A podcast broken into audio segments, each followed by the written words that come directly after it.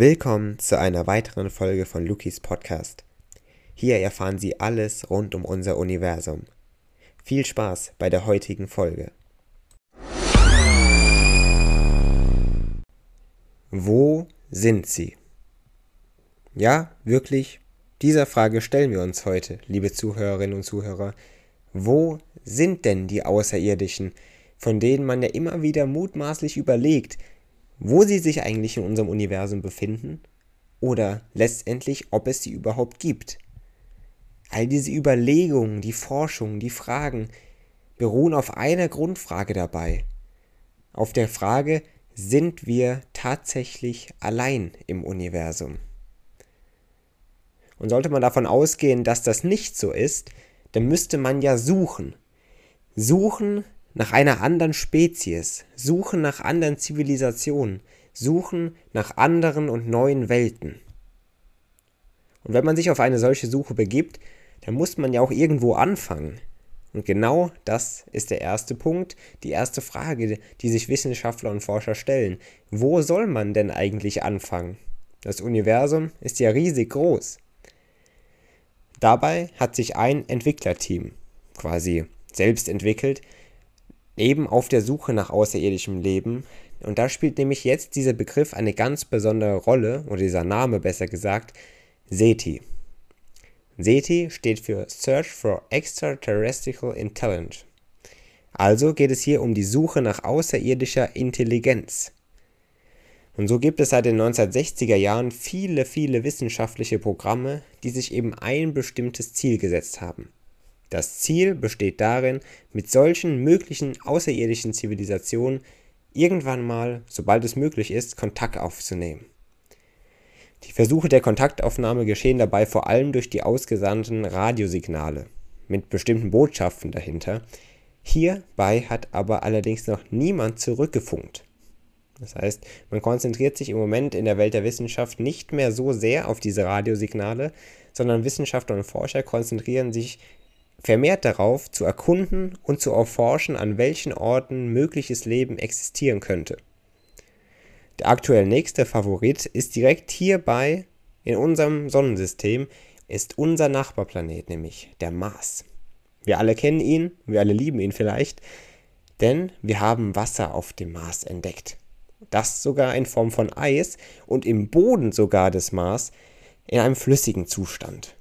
Und das ist jetzt unglaublich, denn man sagt, Wasser ist mit der bedeutendste Indikator dafür, dass tatsächlich Leben auf diesem Planeten existieren kann oder existieren wird.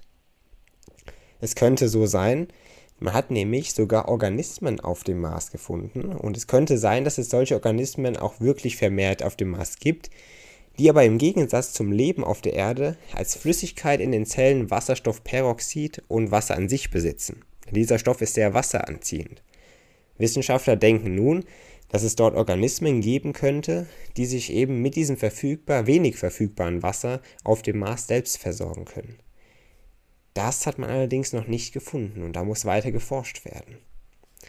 Es gibt dabei aber eine wichtige Erkenntnis und das ist, dass man eine Umgebung, die in unseren Augen vielleicht anfangs eher lebensfeindlich erscheint, nicht zwangsweise direkt ein Ausschlusskriterium darstellt, eben für Leben im All.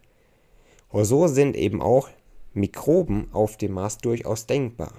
Doch die hat man nicht auf dem Mars gefunden, die hat man zum Beispiel auf der Venus gefunden, solche Mikroben, die aber auch nicht wirkliches Leben für uns bedeuten könnten.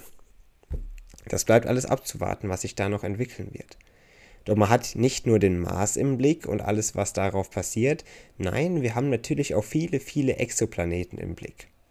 Exoplaneten, ganz einfach erklärt, sind die Planeten außerhalb unseres Sonnensystems. Es könnten nämlich potenzielle Entstehungsorte für außerirdisches Leben sein. Und genau deswegen will man diese Planeten suchen und dann letztendlich auch erforschen natürlich. Bei der Suche nach solchen Planeten benutzen Forscher oft Tricks, das sei zu erwähnen, denn, wie wir wissen, Planeten leuchten nicht von sich aus, doch sie verraten sich selbst, da sie als Planet einmal um ihren Zentralstern sich herumdrehen und dabei logischerweise die Erscheinung des Zentralsterns beeinflussen.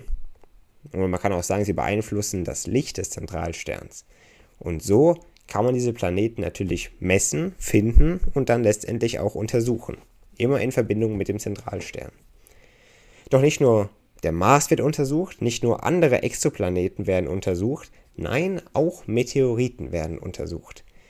Und wenn Sie jetzt die letzte Folge gehört haben, in der es um genau einen speziellen Meteoriten ging, dann sind Sie jetzt bestimmt gespannt, denn in Meteoriten ist sehr, sehr viel interessantes Material vorhanden. Oder das kann es zumindest sein. Und jetzt wissen wir auch, oder wissen Sie auch, warum die letzte Folge eigentlich wirklich so spannend war, dass da ein Meteorit in einem Haus versenkt worden ist oder heruntergekommen ist und dass man diesen dann gefunden hat.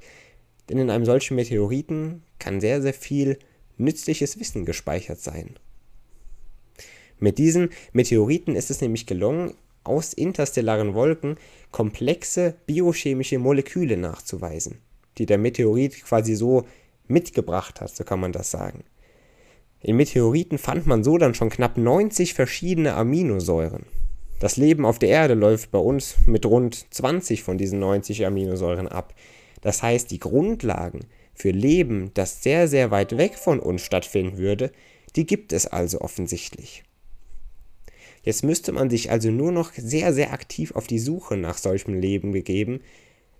Und man müsste auch mal schauen, ob es überhaupt wahrscheinlich ist, dass all die Gegebenheiten auf verschiedenen Planeten überhaupt existieren für Leben. Und dabei gab es eine ganz bestimmte Formel, die ein Wissenschaftler namens Drake herausgegeben hat oder selbst aufgestellt hat. Hierbei versucht er, die Wahrscheinlichkeit zu berechnen, wie wahrscheinlich es ist, dass wir eine Zivilisation in unserer Nähe, in unserer Heimatgalaxie treffen könnten. Diese Formel ist etwas lang und kompliziert, können wir gerne mal in einer separaten Folge anschauen. Für diese Folge wäre das ein bisschen zu lange. Letztendlich können Sie sich merken, es gibt diese Drake-Formel und nach dieser Formel kommt man auf das Ergebnis, dass es innerhalb von 100 Jahren genau eine Zivilisation in unserer Milchstraße gibt, mit der wir Menschen Kontakt aufnehmen könnten. Und das ist jetzt sehr spannend, denn wir haben schon mehrere Jahrhunderte gelebt, die Menschheit, und die Menschheit betreibt schon mehrere Jahrhunderte lang Forschung. Doch bislang, wie wir alle wissen, hatten wir noch keinen Kontakt mit irgendwelchen Außerirdischen. Und das bleibt jetzt abzuwarten, wie es in der Welt der Wissenschaft weitergeht. Natürlich beruht die Formel natürlich auch auf Schätzungen und die Abweichungen können enorm sein, im Durchschnitt hat man eben das herausgefunden. Eine Zivilisation pro 100 Jahre, die mit uns Kontakt aufnehmen könnte, in unserer Milchstraße, die natürlich auch nochmal riesengroß ist. Wir können also auch bei diesem Thema, liebe Zuhörerinnen und Zuhörer, sehr gespannt sein, wie es in den nächsten Jahren, Jahrzehnten und man muss auch eben sagen Jahrhunderten weitergehen wird. Das werden wir aber natürlich nicht mehr mitbekommen. Aber mal schauen, wie es weitergehen wird. Wir können sehr gespannt sein. Mit diesen Worten möchte ich gegen Ende der Folge noch einmal auf mein Buch hinweisen. Eine Reise durch den Kosmos. Schauen Sie gerne vorbei. Wir unternehmen eine Reise durch die Weiten der Galaxie, durch die Weiten des ganzen Universums, blicken einzelne Planeten an, blicken einfach mal auf alles, was sich eigentlich im Universum befindet. So. Schauen Sie gerne mal rein, auf Amazon verfügbar oder in ausgewählten Buchhandlungen. Ich würde mich sehr freuen. Ansonsten hören wir uns in der nächsten Folge wieder. Bis dahin und bis bald.